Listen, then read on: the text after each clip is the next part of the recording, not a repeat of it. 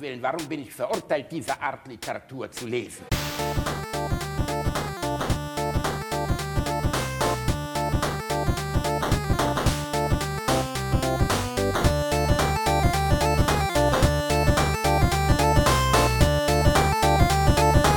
Ich lache niemals unter meinem Niveau. Ah, Herr Professor. Herr Professor?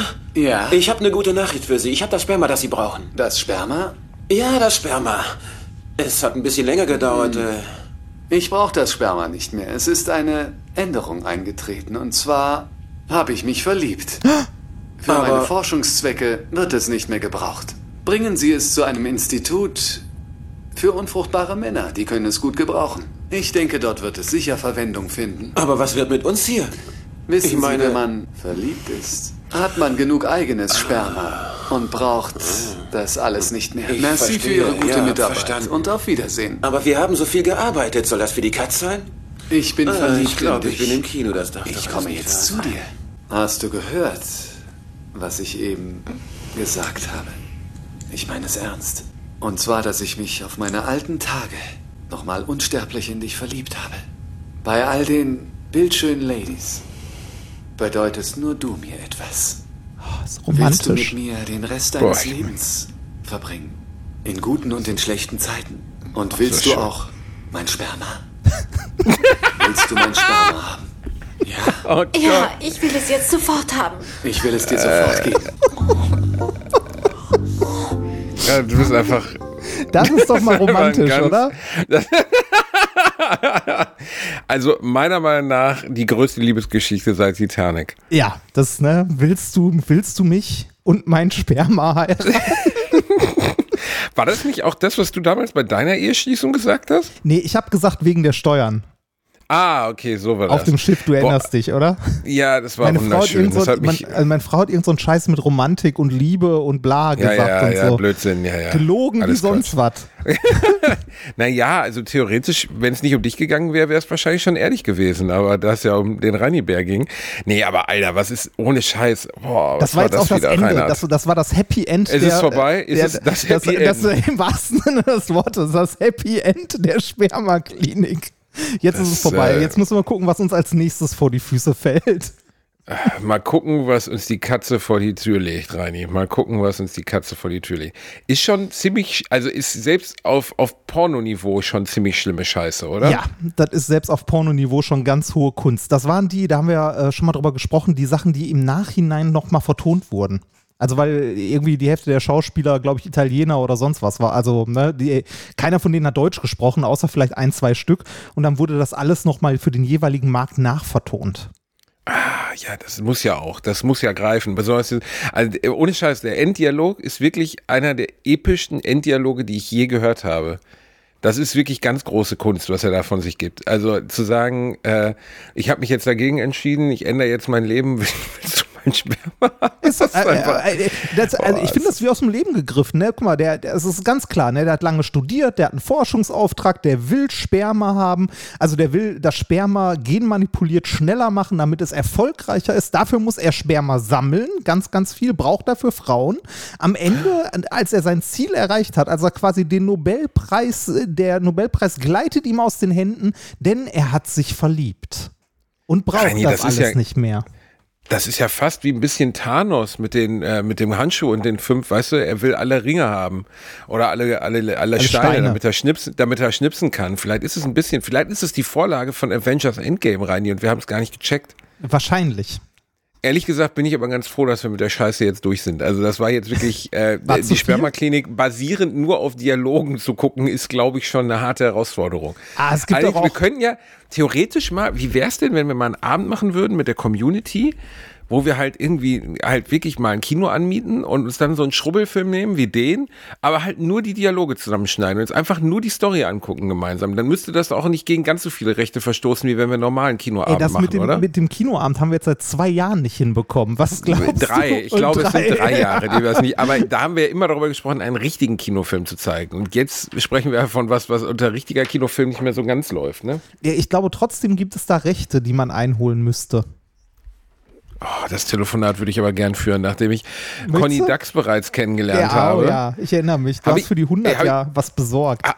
Ja, das war was Feines. Habe ich dir je erzählt, dass Conny Dax in der dritten Person von sich spricht? Nein. So wie Lothar Matthäus. Das war wirklich wahnsinnig. Was hat denn der Dax dort zu verdienen? Ja, Hat- Moment, Moment, der, vielleicht. Der Dax hat lange schon nicht mehr gefickt.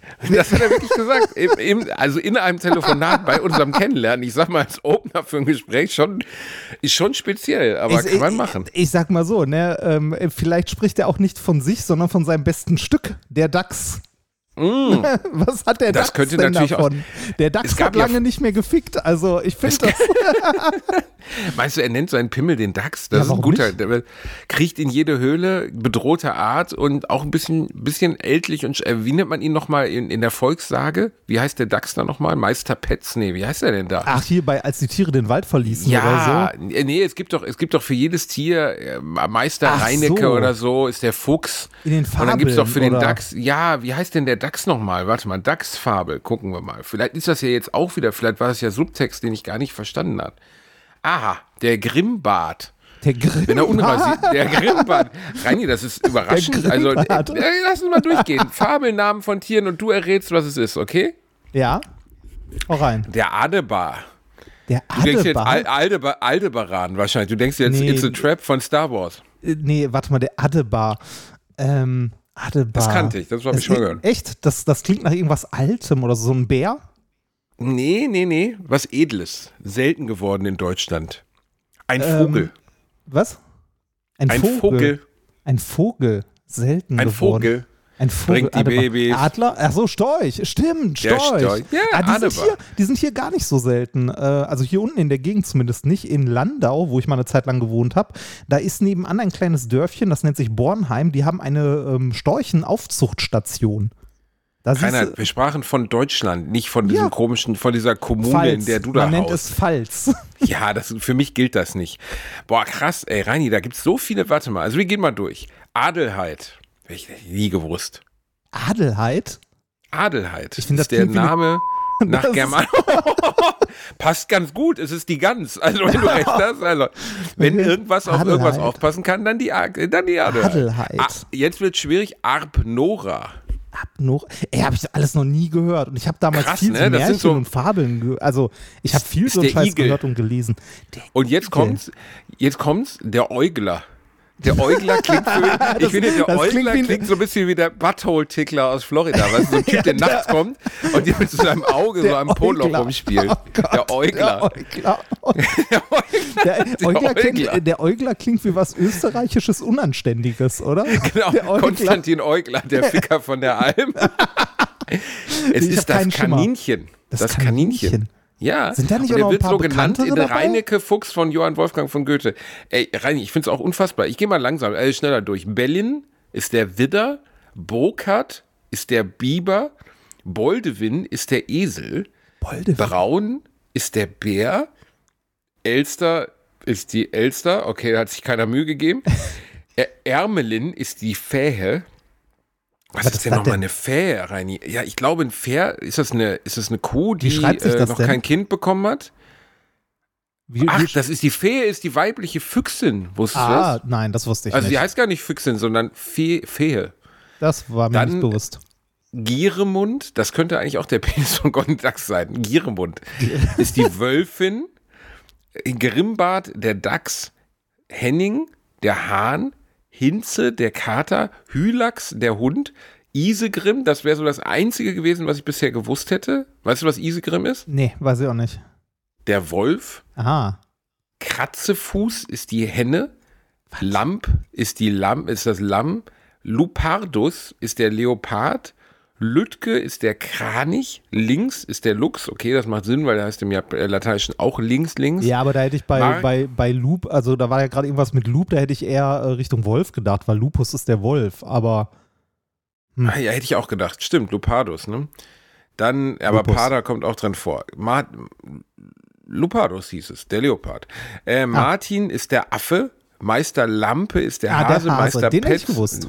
Den, ja, den kriegt man noch zusammen. Merkenau, die Krähe, Metke, die Ziege, Muma, die Katze, Nobel Leo Lö, der Löwe, Petz, der Bär, Fück, Flückebeutel ist der Rabe, Reinecke ist der Fuchs, Reinhard ist der Fuchs. echt? Der Schlaue? Ja, Uh. Nee, die, die, nee, nee, Reinecke ist der kluge Fuchs und Reinhard ist die dumme Drecksau, ja. weißt du, die man schon ganz früh, ganz früh aus dem Bau geworfen hat. Wir sind gleich ja. gut. Der Schwienegel ist der Igel, Tübke ist die Enke und Wackerlos das Hündchen. Und davon aber, stammen okay, aber ohne Scheiß, also jetzt hier nach Aufzählung ungefähr 20 stammen aus Reinecke Fuchs von Johann Wolfgang von Goethe. Die hat er sich alle ausgedacht. Äh, was hat der geraucht oder getrunken? Also ich weiß, dass Goethe gern gefickt hat und dass auch er im, im hohen Alter von über 70 hat er sich nochmal in eine 18- oder 19-Jährige verknallt. Da basiert auch diese ganze Gretchen-Nummer drauf, weißt ah. du? Das ist ja alles so ein bisschen I, wenn man den Faust mal na, äh, nachprüft, dass Faust in dem Buch irgendwie Mitte 50 oder sowas ah, ist. Das, das ist ja und häufig. Gretchen ist irgendwie 13 oder so eine Scheiße, wo du so denkst, so, wow, okay, okay, Goethe, äh, ne, behalt mal deinen Reinecke Fuchs bei dir hier. Das ist ja häufig so bei Märchen und so, dass die in ihrem historischen Kontext, wo sie entstanden sind, nicht als Kindergeschichten gedacht waren, sondern eigentlich als Erwachsenengeschichten und da viel, viel häufiger Sex drin vorkommt, als man auf den ersten Blick sieht. Meinst du, Hänsel und Gretel ficken die Hexe? Nein, oder? Ja, so also, also die, die Hexe äh, prüft immer an, äh, an, Hänsels, an, an, Hänsels kleinem Fingerchen, ob er denn schon dick genug ist, ne? Oh Gott, Reini, wir haben da gerade was entdeckt, glaube ich. Nee, ich glaube, das weiß man. Das ist schon bekannt. Das, meinst du wirklich, sie meint mit dem kleinen Fingerchen den Lümmel? Ich glaube ja. Ernsthaft? Ich, äh, ich, ich, weiß es nicht genau. Ich kann mal die Wikipedia befragen, wenn du möchtest. Hänsel äh. und Gretel. es gibt keinen. Äh. Gibt's keinen. Das Doch, kann man nicht sein. Habe ich mich vertippt? Was hast du denn? Hänsel wird mit E geschrieben, Reinhard. Aha. Hansel. Es heißt Hansel und Gretel. Was? Nein, äh, Hänsel mit E. Märchen. Ah, nee, das ist jetzt das Märchenspiel. Äh, das, nee, warte mal. Äh, schreibe sie Hänsel und Gretel. Ah, so, ich mochte oh, Märchen nie. Oh Gott, da gibt es unglaublich viel von, weil hier auch die ganzen Märchenverfilmungen aufgeführt sind. Oh, es wird mit Ä geschrieben. Fuck. Ja. auch schön. Hänsel und Gretel. Da habe ich mich beim ersten Mal tatsächlich nur vertippt. Ähm, die Herkunft, die Einflüsse, ist auch eigentlich egal. Ne? Hast du als Kind viel Wichtig so ist nur, packt sie ihm an den Pimmel. Das ja. ist wichtig. Das wollen wir jetzt wissen. Ja, das kriegen wir aber so nicht, das kriegen wir so schnell, äh, glaube ich, nicht raus. Hast Sehr wenig. Hast, Sehr wenig. Ich war überhaupt kein Märchenfan, nie. Ich gucke, ich habe auch nur einmal in meinem Leben drei Nüsse vor Aschenbrödel gesehen mit meiner Frau, fand es unerträglich öde. äh, äh, und als, jedes als Jahr Porno, muss ich dann oder? den Raum verlassen. Nein, schon die Originalversion ja, weil, von den weil, 70, aus den 70ern aus der heißt, Tschechoslowakei. Das heißt, glaube ich, drei Haselnüsse für. Äh für so, Aschenbrödel, ja, okay. oder? Drei merkst, Nüsse ich bin da unerfahren. Für ja. bisschen, drei Nüsse und eine Printe, ne? Nein, aber irgendwie, ich weiß nicht, woran es liegt. Aber Märchen haben mich nie abgeholt. Nie. Auch als Kind schon nicht. Ich habe nicht gerne Märchen gelesen. Ich habe nicht gerne Märchenfilme geguckt. Bis heute ist es so, wenn, wenn so, ähm, es gibt ja noch diese alten 70er Jahre tschechoslowakischen ja, Märchenverfilmungen, ja, Unmengen, die, dann von der, von der UFA, glaube ich, gibt es auch noch viele, so dieses DDR-Filmstudio. Ähm, dann gibt es ja auch moderne Märchenverfilmungen, auch fürs Fernsehen und manchmal, dann gab es zum Beispiel die Gebrüder Grimm von äh, Terry Gilliam, dem, äh, dem Regisseur von äh, einem meiner Lieblingsfilme, äh, 12 Monkeys, der aber auch einer der letzten Filme mit Heath Ledger nebenbei, bevor er gestorben ist und einfach auch nicht funktioniert bei mir. Also ich saß da, der ist schon sehr unüblich für einen Märchenfilm, weil er blutig ist und weil er ja nur mhm. die, der greift halt so die Idee auf, dass die Gebrüder Grimm über die Länder gezogen sind, ihre Geschichten aus wahren Geistergeschichten ja, geholt haben. Also auch dann auch. und ich fand den schon im Kino öde und irgendwie holen mich Märchen nicht ab. Aber ich kann mir vorstellen, wie der kleine Reinhard früher unter seiner lila Launebär Kuscheldecke lag und dann gesagt hat, Mama, Mama, lies mir doch noch mal eins vor. Und dann hat sie sich hingesetzt und dann hat sie dir, weiß ich nicht, irgendwann über Jesus vorgelesen. Das sind im weitesten Sinne gilt das auch als Märchen. Ich, also, ich kann mich an unglaublich wenig, ja, natürlich ist das Märchen, ne, die Weihnachtsgeschichte und so. Ähm, ich kann mich an unglaublich wenige Märchen komplett erinnern, aber ich habe an ganz, ganz viele davon so Halberinnerungen oder kommt, also es kommt mir zumindest noch so grob vor, dass ich die irgendwie kenne. Sowas wie der eiserne Heinrich. Ähm, ich weiß gar nicht, was da noch alles gab. Der kleine Muck, ähm, die, die, Klassiker natürlich, ne, hier Rapunzel, Schneewittchen, äh, Frau Holle, die sieben Raben, ähm, das tapfere, tapfere Schneiderlein, die durchgetanzten Schuhe und so weiter und so weiter. Ich habe sehr viele davon Gott. so auf, ähm, auf so Hörspielkassetten gehört. Was, Hörspielkassetten. Was, was, was ist mit dir denn kaputt? Was hast du denn als Kind gehört? Hast du, hat dein Vater dir Faust vorgelesen oder was? Ja, natürlich. Das war, wir haben ganz leicht angefangen Ah, mit äh, Tod, Tod eines Handlungsreisenden, war eines meiner ersten. Bücher.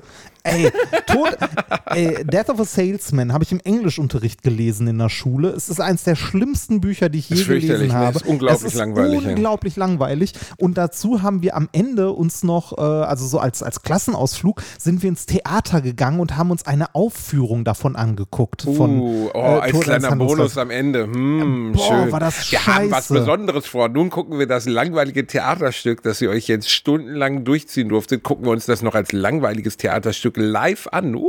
Aber also Theater an sich kann ja echt gut sein und so, ne? Also kann auch unterhaltend sein.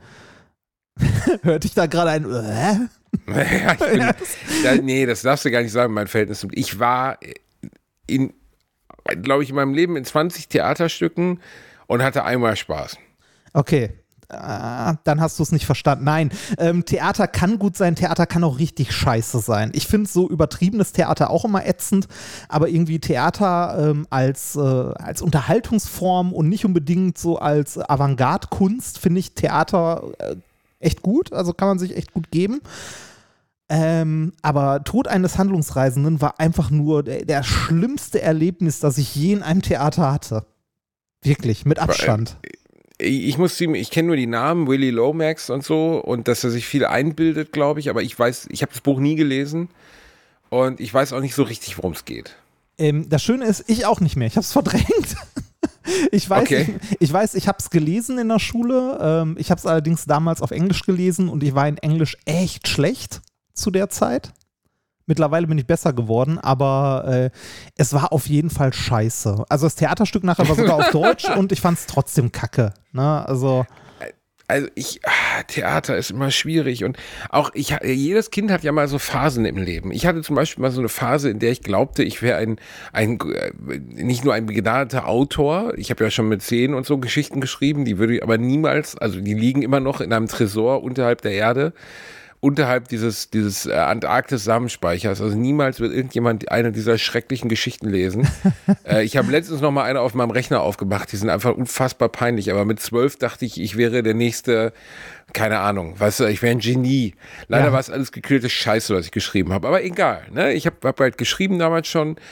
Und ähm, dann hatte ich auch mal so eine Phase, wo ich dachte, jetzt wäre es wichtig, mal Weltliteratur zu lesen. Einfach mal so mit 13. die hatte mal jeder, oder? Die James. Joyce, Ulysses, genau. Und dann sitzt du in der Badewanne, hörst Money, Money, Money von ABBA auf einem Kassettenrekorder. Werde ich mich nie vergessen, wie ich Money, Money, Money auf dem Kassettenrekorder anmachte, weil ich das in irgendeinem Film gesehen hatte, so Curly Sue oder so, und dachte, dazu lese ich jetzt James Joyce, Ulysses oder noch besser die Blechtrommel. Immerhin Literaturnobelpreisträger Günter Grass. Und dann saß ich da mit meiner Blechtrommel in meiner Badewanne und habe wirklich nach den ersten fünf Seiten, die ausschließlich um verschiedene Lagen des Unterrocks einer Frau gingen, die an einem Tisch sitzt, gesagt, fick mein Leben, da habe ich gar keinen Bock drauf und habe sie direkt wieder sein lassen mit der, also wirklich, ein, also ich habe wirklich bis Seite 20 habe ich mich durch die Blechtrommel gequält und habe gedacht, jetzt muss irgendwann irgendwann der Moment kommen, wann du da sitzt und sagst, wow, dieses Buch holt mich ab. Gut, 20 Seiten ist nicht so viel Ja, aus nee, heutiger Sicht, nee, aber- aber, man Alter, denkt- aber man ist denkt- der Anfang langweilig. Man, man Oh denkt, da Gott. muss jetzt irgendwann der Moment kommen, wo man erkennt, warum das so Weltliteratur ist, ne? warum das so was Tolles ist,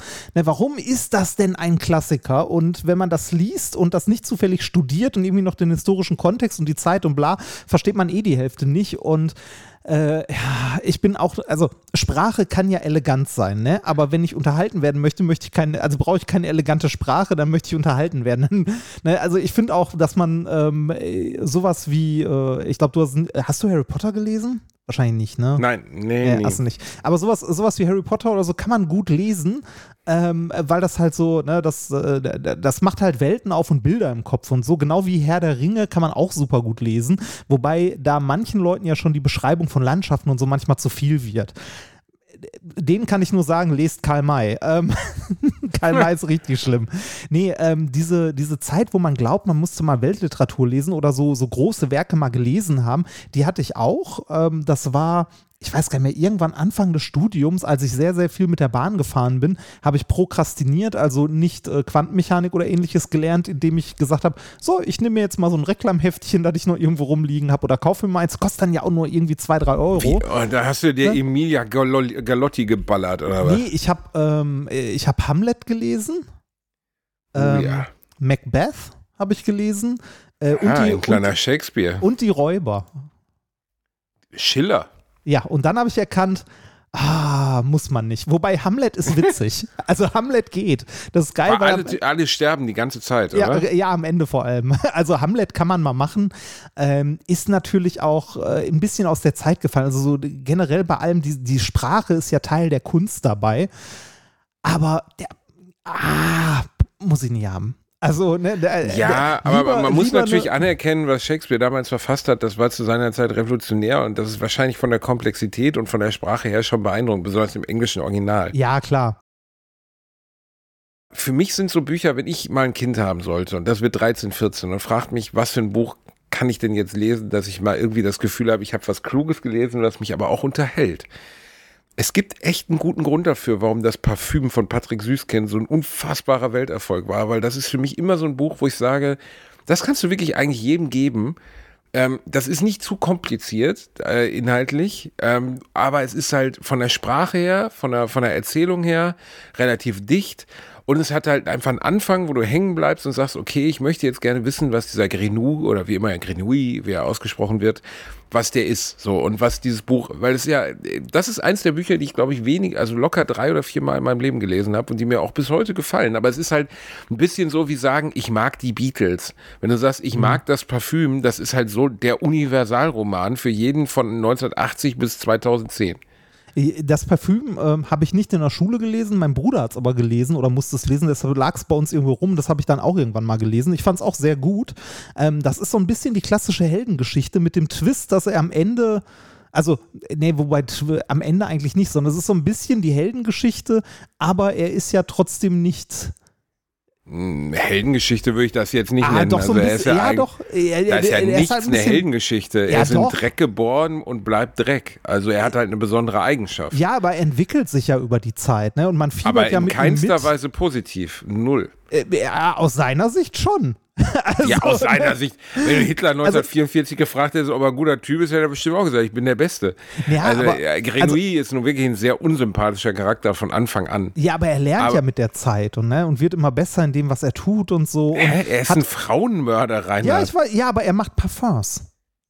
Und äh, ja, ja, und äh, okay, ne? ja. Der, also Ja, der, also für alle, die nur, wir wollen jetzt nicht das Buch spoilern, aber ähm, die, die, äh, die Grundgeschichte von, vom Parfüm ist äh, ein, ein Junge, der unter fürchterlichen Bedingungen von, ich glaube, einer Fischhändlerin irgendwie hinter einer Hütte in die Welt gekackt wird. Also es wird auch wirklich sehr bildlich beschrieben, wie sie ihn so wie Müll entsorgen will und er sich dann ins Leben kämpft und weiterlebt. Ich weiß nicht mehr, ist zu lange jetzt, locker 15 Jahre jetzt, letztes Mal gelesen habe, aber ja, bei ähm, mir auch. Ne, er lebt dann weiter und ähm, es stellt sich relativ früh in seinem Leben heraus, dass er halt den ultimativen Geruchssinn hat, also in der Lage ist, winzigste Nuancen in Gerüchen wahrzunehmen. Und dann gerät er an einen Parfümmacher, der ihm im, äh, wann spielt das Buch, 1800, 1770 oder 80, keine Ahnung, also irgendwie in dem Zeitraum, vielleicht auch ein bisschen später, äh, das Parfümmachen in Paris beibringt und er aber auf der Suche nach dem perfekten Duft ist und dann, ich weiß gar nicht mehr, wie genau der Switch ist, dann halt Frauen umbringt, um deren Geruch zu Konservieren. destillieren, Ja, genau. konservieren.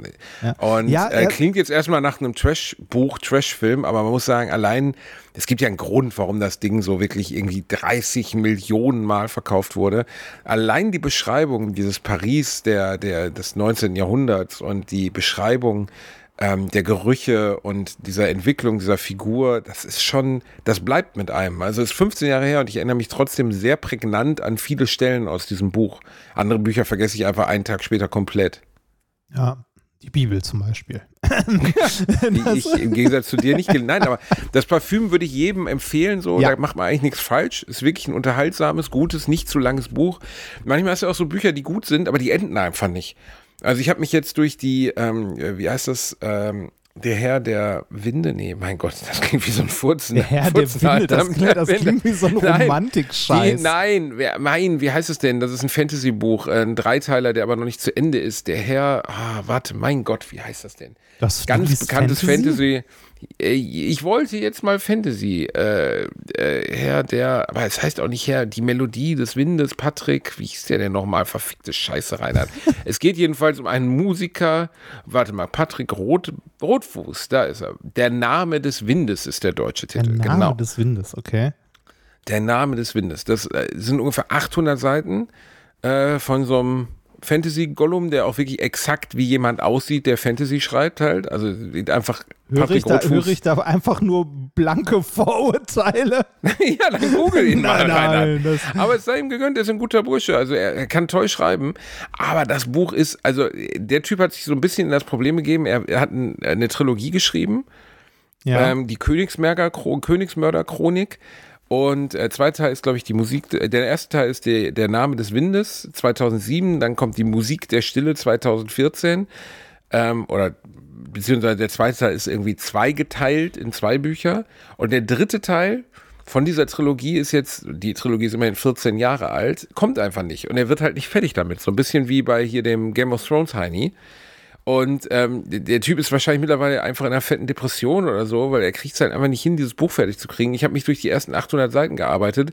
Ist ein wirklich gut geschriebenes, unterhaltsames Fantasy-Buch, aber leider halt auch unglaublich geschwätzig. Also du sitzt da und denkst so, mein Gott, ey, ja, ich hab's doch jetzt auch wirklich verstanden. Und es geht weiter und weiter. Und Sowas kann, ich, sowas kann ich nicht lesen. Also, beziehungsweise bei sowas bin ich sehr, sehr schnell raus, wenn, äh, wenn nichts passiert. Also, ich mag Bücher, in denen was passiert. Ich finde auch Beschreibungen gut und ich finde es auch gut, wenn Charaktere aufgebaut werden und so, aber dafür muss ich nicht, also, ich möchte nicht, wenn es in dem, also, weiß nicht, in dem, äh, in dem ersten Drittel des Buches, sagen wir mal, ne, so auf den ersten 100 Seiten oder 150 Seiten, wenn es da um einen Banküberfall geht, ne, dann möchte ich nicht 50 Seiten davon lesen, wie sich die beiden Bankräuber über, äh, unterhalten, was sie denn für eine Kindheit hatten, was sie zum Mittagessen und wie sie denn über die aktuelle Weltpolitik nachdenken. Weißt du, das bildet zwar den Charakter, aber ich denke mir so, boah, brauche ich nicht.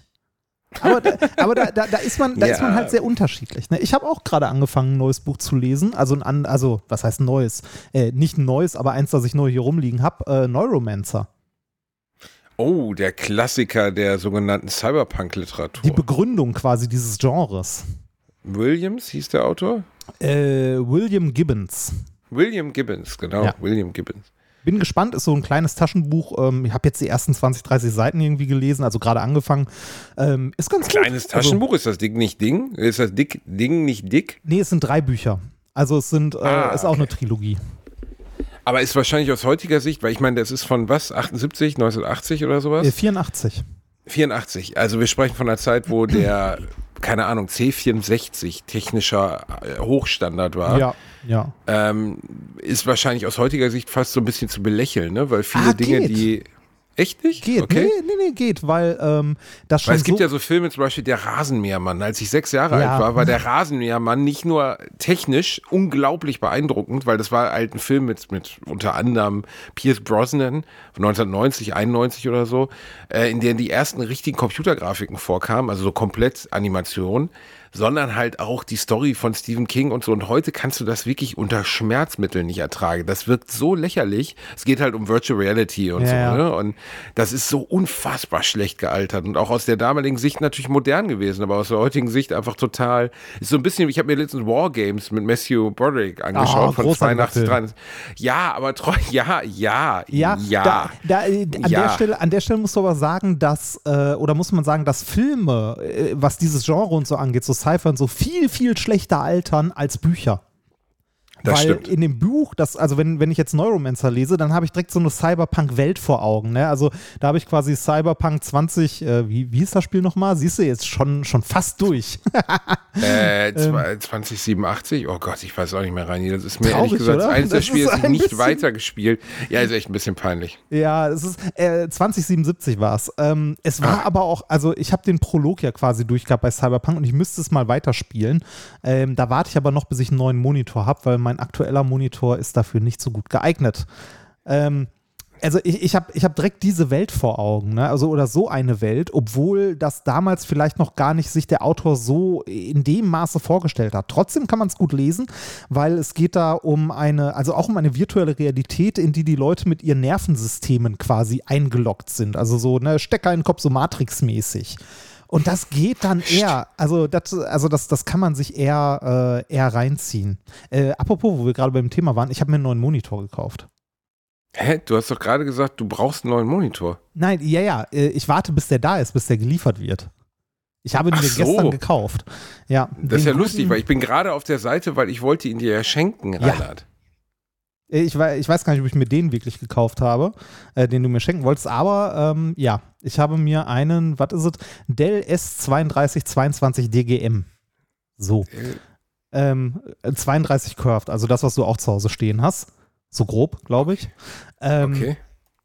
Mit so Halterungen dann an den Tisch, also ähnlich wie bei dir. Da wollte ich dich fragen, wie, wie ist das eigentlich so? Ich habe den ja äh, bei dir aufgebaut und du hast es jetzt äh, mal länger benutzt.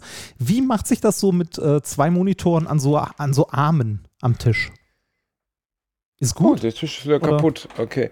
Ähm, Also der Tisch hat auf jeden Fall ein Problem, weil Ah, ähm, er funkt, okay. er funkt, also da ist irgendwas mit dem Kabel nicht in Ordnung und äh, aus irgendeinem Grund lässt er sich nicht hoch und runter fahren. Da ist irgendwie ein Wackelkontakt drin. Das ist nicht so cool. Das muss ich irgendwie mal beheben in näherer Zeit.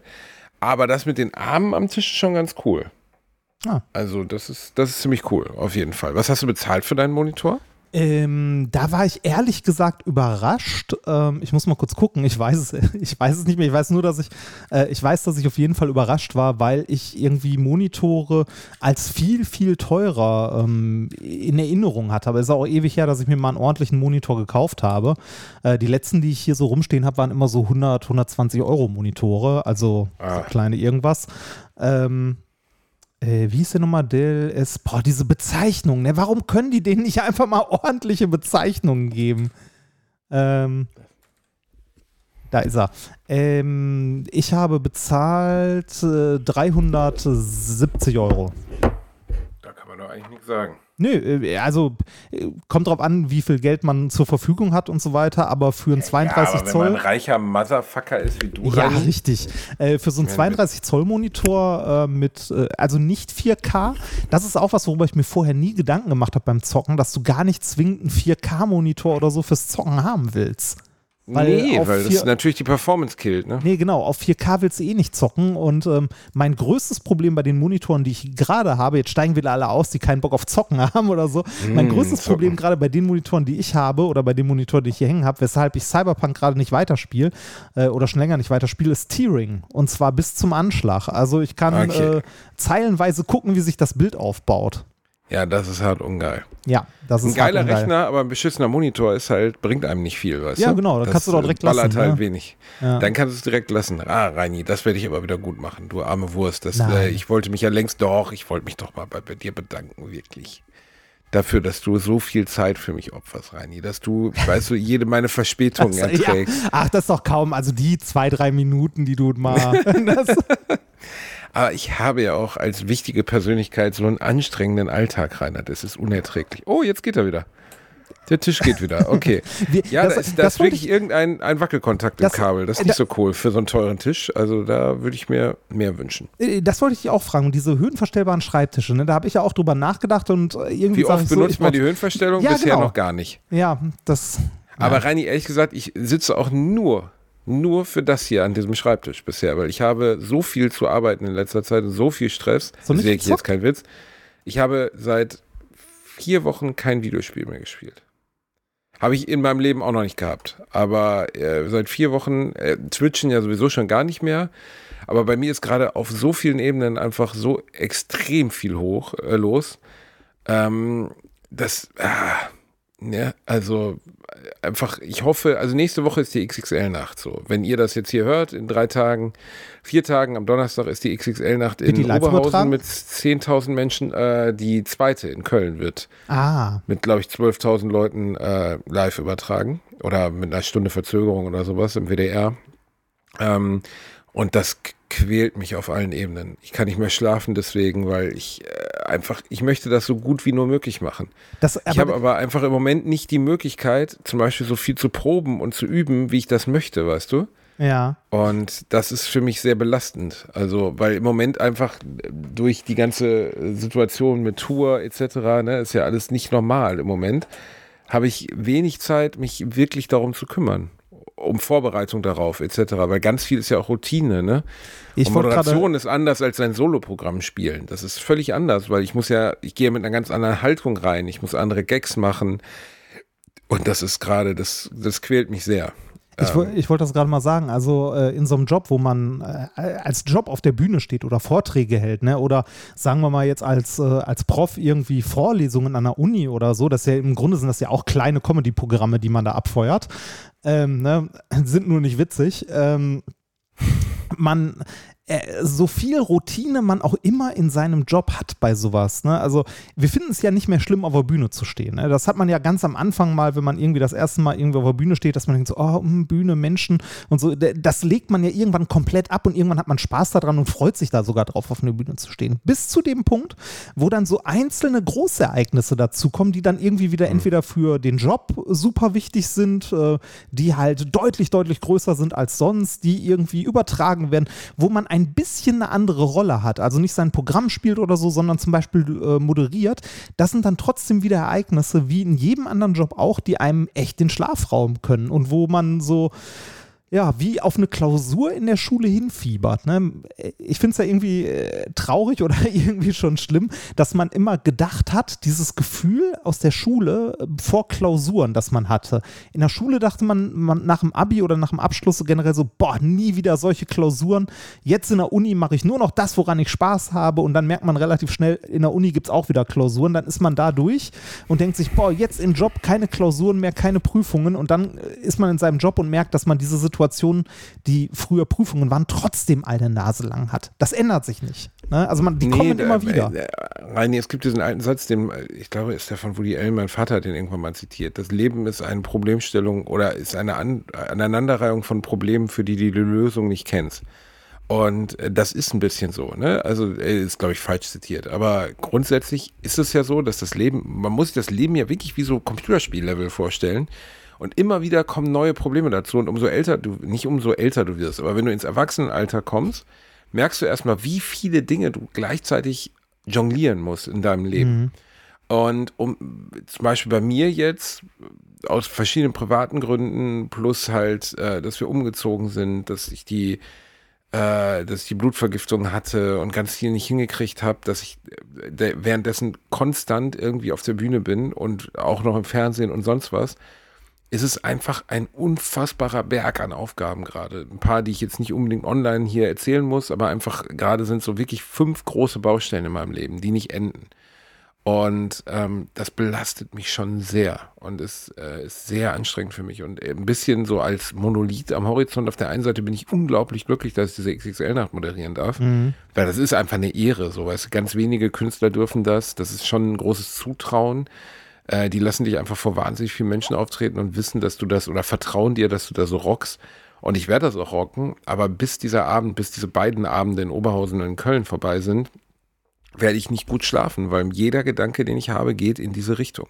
Ja. Was kann ich da anders machen? Was kann ich hier anders machen? Was, wo muss ich irgendwie, weißt du, das ist was ist, wenn es schief läuft? Ne? Das hört sich an, also es hört sich manchmal dann an wie Jammern auf hohem Niveau, aber das, äh, also an diesem dummen alten Spruch, so jeder hat sein Kreuz zu tragen, da ist schon was dran, ne? Also äh, egal, egal in welcher Situation, ähm, du, du hast, selbst wenn du keine äh, existenziellen Ängste hast, ne, oder ähnliches, und, und davon sind wir ja gerade weit entfernt, äh, hast du trotzdem Probleme und ähm, ich glaube, das ist was, wo, worüber wenige Menschen äh, bewusst nachdenken, dass eigentlich jeder solche Probleme hat. Egal wie, wie abgesichert du drumherum bist oder wie gut es dir sonst geht. Ähm, das klingt dann wie Jammern auf hohem Niveau, kann aber echt scheiße sein. Äh, ja, also ähm, ist natürlich totaler Quatsch, jetzt so zu tun. Als wäre das das gleiche erklären? wie jemand, der irgendwie gerade seine Genau, der 20 Stunden existenzielle Schicht, ja, Probleme ja. hat. Genau. Natürlich ist also es das sind nicht, keine ne? existenziellen Probleme, weil äh, am Ende bin ich ein verdammt ähm, Hässlicher. vom, vom Leben, ja, fick dich, vom Leben geküsster Bastard, der unglaubliches Glück hat, dass er das erleben darf, was er dort erlebt. Auf der anderen Seite hat mein Job einfach eine hohe Fallhöhe, ein bisschen höher als andere Jobs. Ne, Also wie du eben schon sagtest, was passiert, wenn es nicht funktioniert? Was passiert, wenn die Leute nicht lachen? Was passiert, wenn ich, ähm, wenn es einfach nicht funktioniert. Weißt du, die Folgen sind bei mir auch immer unmittelbar. Ja. Ähm, bei mir gibt es äh, eigentlich, es gibt diesen, ich höre vor ganz großen Auftritten manchmal Songs. Und einer, der immer dazu gehört, ist eigentlich, auch wenn es ein bisschen klischeeig ist, Lose Yourself von Eminem. Weil am Anfang sagt er was, was für meinen Job wirklich sehr gut passt. You have just one chance to get whatever you wanted. Und ähm, so one shot. Ne? Und so ein bisschen Ja. ist das so. Also zum Beispiel sowas wie die XXL-Nacht in den Sand setzen, ist one shot. Also das nicht hinkriegen, Blackout haben. Ähm, was Falsches zum falschen Zeitpunkt sagen. Ich bin auch immer vorsichtig, wenn Kollegen Scheiße reden, äh, in Aufregung zum Beispiel. Es gab ja in den letzten Jahren immer mal Skandale, wer Ja, irgendwas das, äh, aus Versehen hat den falschen Gag gemacht und dann muss er gecancelt werden und so. Alter, stellt euch mal dahin und macht das mal vor 10.000 Leuten und versucht dann in einem gewissen Moment euch nicht mitreißen zu lassen oder klar zu denken. Das ist nicht leicht. Ähm, das ist wirklich nicht leicht. Und man kann halt auch einfach mal, du, auch mir kann passieren, dass ich in der ersten Reihe einen anspreche und sag so, hey, komm, Applaus, steh mal auf und dann sitzt er halt im Rollstuhl. Und dann hast du am nächsten Tag halt auf jeder Zeitung irgendwie, Bastian Bielendorfer fordert Rollstuhlfahrer zum Aufstehen auf. Also du kannst halt, ist jetzt ein, ein doofes Beispiel, was George W. Bush, glaube ich, mal passiert. Du kannst halt immer in diesem Job unter Feuer geraten, egal was du tust. Ja, du stehst halt in der Öffentlichkeit, ne? Also das ist ja auch mit, mit uns hier, die wir Podcasts aufnehmen, ne? Wir sprechen seit mittlerweile drei Jahren einmal die Woche eine Stunde ins Internet. Natürlich ist da irgendwann auch Quatsch bei oder irgendwas, das man nicht genau weiß oder so. Und das, äh, je mehr man in der Öffentlichkeit steht, desto mehr passiert sowas. Und ich glaube, vielen Leuten ist nicht bewusst, dass eigentlich jedem das passiert. Nur bei anderen Leuten ist es nicht so präsent oder wird nicht aufgezeichnet. Ähm, das ist ja eigentlich der einzige Grund, warum wir beide so. Also stell dir mal vor, wir würden uns hören jetzt, weiß ich nicht, keine Ahnung, ich sage jetzt mal Zahl X, 120.000 Menschen, das, was wir gerade reden, ne? Stell dir mal vor, Reinhard, du würdest jetzt in die Augen dieser 120.000 Menschen gucken, dieser drei vollen Fußballsteinen voll mit Menschen, die dir gerade zuhören, bei dem, was du gerade erzählst, aus deinem Privatleben, von deinen Sorgen oder Nicht-Sorgen. Das, das ist ja das Irre an diesem Medium Podcast zum Beispiel, dass du das halt so, da, da, wir beide unterhalten uns gerade und wenn wir die ganze Zeit im Kopf hätten, die Scheiße, die wir gerade reden, hören unglaublich viele Menschen, eine Kleinstadt voll Menschen hört sich das an, lacht, hat Spaß, sieht all Sachen anders. Ich bin immer wieder erstaunt, wie viele Sachen auch, die ich sage, persönlich nehmen. Also so im Sinne Ja. von, ja, aber ich, äh, ich, äh, du Arschloch, ne? Und ich denke so, Alter, ich verstehe es ja grundsätzlich, dass man sich beleidigt fühlt. Auf der anderen Seite denke ich auch so, ja, aber das ist halt Teil des Spiels. Ich erzähle halt Sachen, ohne darüber nachzudenken, hier Einzelpersonen zu beleidigen. Außer ich sage jetzt was wirklich irgendwie in irgendeine Richtung kränkendes, antisemitisches oder behindertenfeindliches oder ausländerfeindliches oder irgendein Schwachsinn. Dann ist mir natürlich klar, dass ich Menschen verletze. Aber bei ganz normalen Dingen, ja, denke ich nicht darüber nach. Und äh, ich fand es sehr schön, dass bei unserem Podcast sich irgendwann so eine, es hat sich einfach eine Hörerschaft herausgebildet. Ich kriege noch sehr selten oder mittlerweile sehr selten sehr negative Nachrichten. Ja, das also das, das hält sich in Grenzen. Ich habe auch ähm, mit der Zeit gelernt, also äh, wir machen den Podcast ja jetzt hier seit, äh, seit grob drei Jahren. Äh, methodisch inkorrekt mache ich mit Nikolas seit acht Jahren. Ähm, ich habe gelernt, äh, je mehr man oder je größer die Reichweite ist, desto mehr hat man Leute, denen äh, die anderer Meinung sind, was ja auch vollkommen okay ist. Ne? Also man äh, ist ja normal, dass man nicht immer für alles Zustimmung und Applaus und so weiter bekommt. Ähm, nur gerade bei diesem Medium Podcast geht die Distanz manchmal verloren und äh, da, also ich habe auch schon die eine oder andere Mail bekommen, wo ich mir dachte so, oh, das ist aber, ne, oh, da hätte es auch mal freundlicher sagen können, ne? Das ist jetzt schon ziemlich persönlich, ähm, Ja. ne? Aber ist halt so, ne? Also ich habe gelernt, damit Und das umzugehen. Persönliche liegt ja daran dafür, dass das ist halt das, was, glaube ich, für viele Leute nicht vorstellbar ist. Ich, wir sehen euch nicht. Und ihr hört uns und ihr hört das, was wir sagen und nehmt das ernst oder nicht ernst oder lacht oder lacht nicht. Ähm, aber wir können nicht einschätzen, wen wir damit kränken. Ne? Und wenn Leute dann so, so persönlich beleidigt sind, ohne dass sie persönlich gemeint waren, dann gehört das einfach irgendwie dazu. Ne? Ja, also sonst, wenn wir darauf achten würden und wenn wir uns darüber Gedanken machen würden, wäre Alliteration nicht mehr das, was es ist. Nee, und spätestens, wenn du dich politisch äußerst, ist es eh ganz vorbei, egal in welche Richtung. Aber naja, das äh, ist ja das, was uns so liebenswert macht. Wir reden einfach darüber. Ach, Reini, du wieder, weißt du? Du willst einen Übergang schaffen. Komm, leg die Treppe Nee, aus. ich- Wo willst du hin, mein ich- Sonnenschein? wollte- ich wollte dich was fragen, was ich die- es. die- was ich dich die ich habe gerade gesehen, dass, warte, nee, ich wollte dir was erzählen. Ich habe gerade gesehen, dass Boston Dynamics diese krassen Hunde, weißt du, diese, Ja. diese Roboterhunde, jetzt mit Lasergewehren ausstatten. das das ist finde ich nicht- nicht so gut, Reini. Das ist nicht Boston Dynamics, die das machen. Das ist eine andere Firma. Boston Dynamics verweigert sich nämlich immer noch, äh, also ähm, hat in ihrer Firmenpolitik stehen, aktuell noch, dass sie die Dinger nicht militärisch äh, aufrüsten. Das ist eine andere Firma, die das macht, die aber ähnliche äh, Roboter baut. Also die sehen genauso aus, diese Roboterhunde. Und ich musste an ähm, sofort an die Folge Black Mirror denken, die es dazu gibt, wo äh, die Menschen von so Viechern gejagt werden. Und das, was das Ding äh, hat, ist ja, ein, diese Viecher, genau. ja, ist, ist ein Scharfschützengewehr. Das wurde auf einer äh, Militärmesse in den USA gerade vorgestellt von einer Konkurrenzfirma von Boston Dynamics. Die haben ein Scharfschützengewehr auf so einen Roboterhund gepackt und das hat irgendwie äh, eine Reichweite und eine, also so, dass es einzelne Personen treffen kann von 1,2 Kilometern. Das ist gruselig, oder? Ja. da, da läuft ein Roboterhund rum, der dich aus 1,2 Kilometern abknallen kann. Ja, richtig. Ach du Scheiße. Ja, finde ich auch gruselig. Also ich finde so diese, diese ganze Entwicklung. Reini, ohne Scheiß, wir sind wirklich noch fünf Meter von Skynet entfernt, oder? Ja, nee, ich glaube, da sind wir noch ein Stückchen weiter entfernt. KI ist zum Großteil immer noch dumm.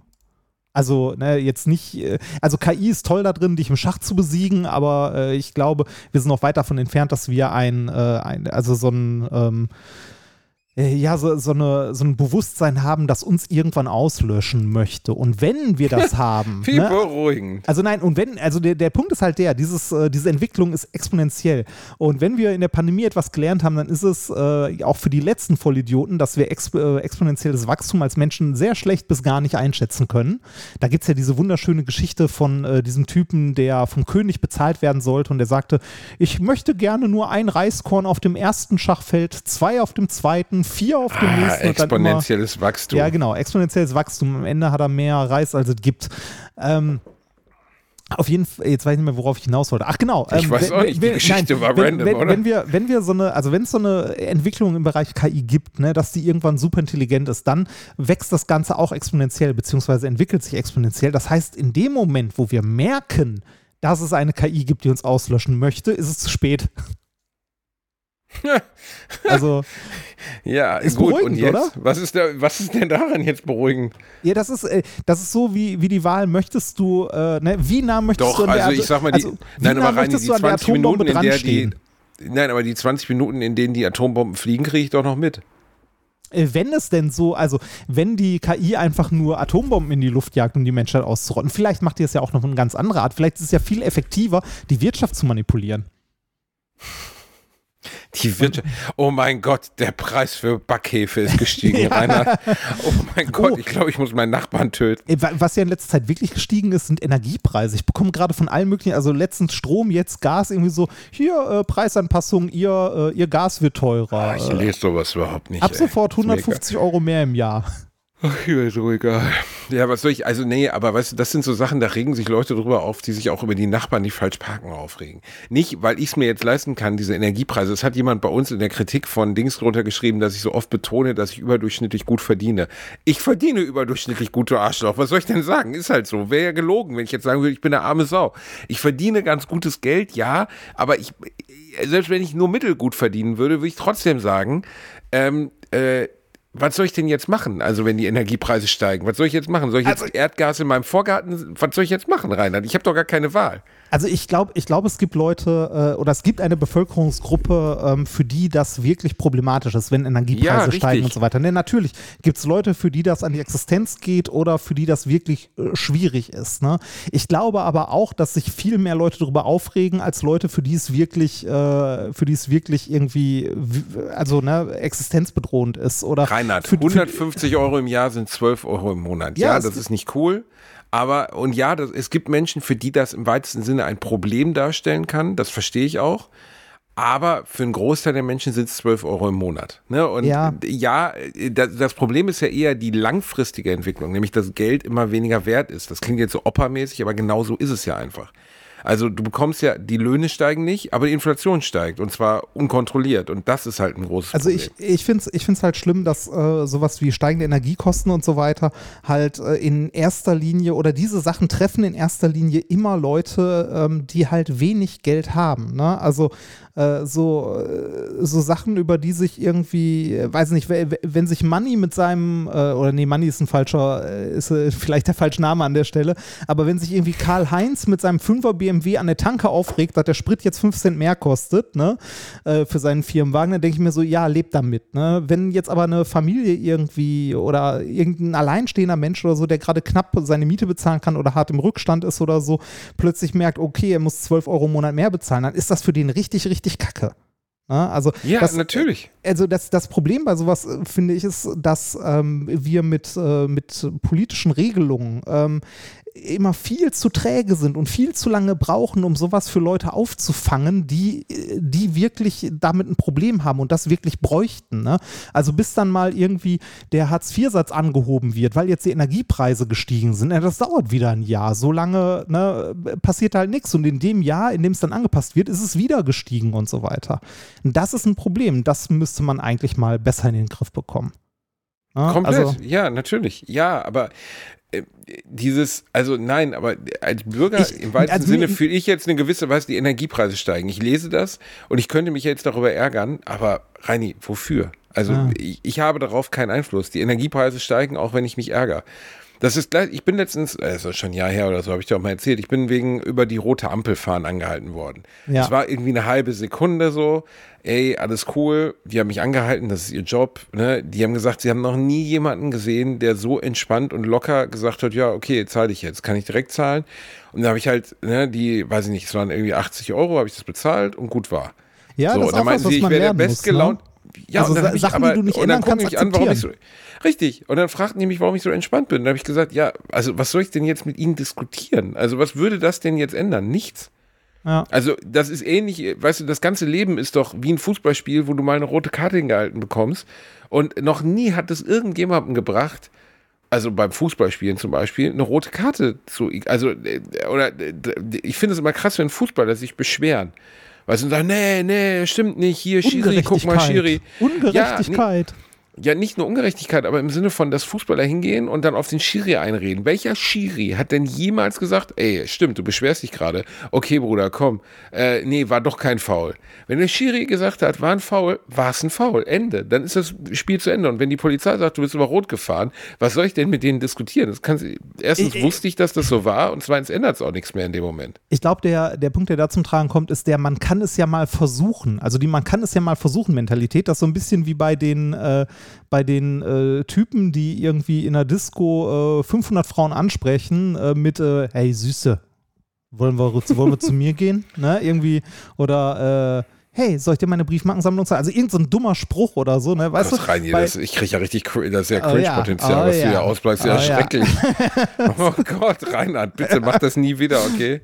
Nee, das ist, äh, nee, die, die richtig schlimmen sind doch hier, warte mal, ähm, äh, Hey, mit- ähm, mit- fehlt, warte, nee, wie geht er, bist du, nee, fehlt im Himmel ein Engel oder so ein Scheiß. Ja, genau, Ne? genau, sowas. Das, Ich frage mich wirklich immer, wer, also gibt es Leute, die solche Sprüche verwenden? Gibt es wirklich Menschen, die hingehen Ja. und mit Frauen so reden? Und gibt es Frauen, Ja, die sich ja, davon nein. bumsen lassen? nee, also ge- genau, genau das ist das, was ich eigentlich sagen wollte. Äh, So dumme Anmachsprüche oder so, da gibt es jede Menge Typen, ähm, oder jede Menge ist vielleicht auch übertrieben, ist vielleicht dann auch wieder Klischee, aber die mit so einem dummen Anmachspruch oder mit so einer dummen Masche, äh, also, also als Arschlöcher oder sonst wie einfach rumgehen und ähm, so die, diese Pickup-Artists zum Beispiel, diese Vollpfosten. Oh, Pickup-Artists. Die, die dann Mm. rumrennen und irgendwie ja äh, mit, mit ihren Scheiß, mit ihren komischen, äh, menschenverachtenden Techniken da irgendwie anfangen, äh, Leute zu belabern oder zu manipulieren.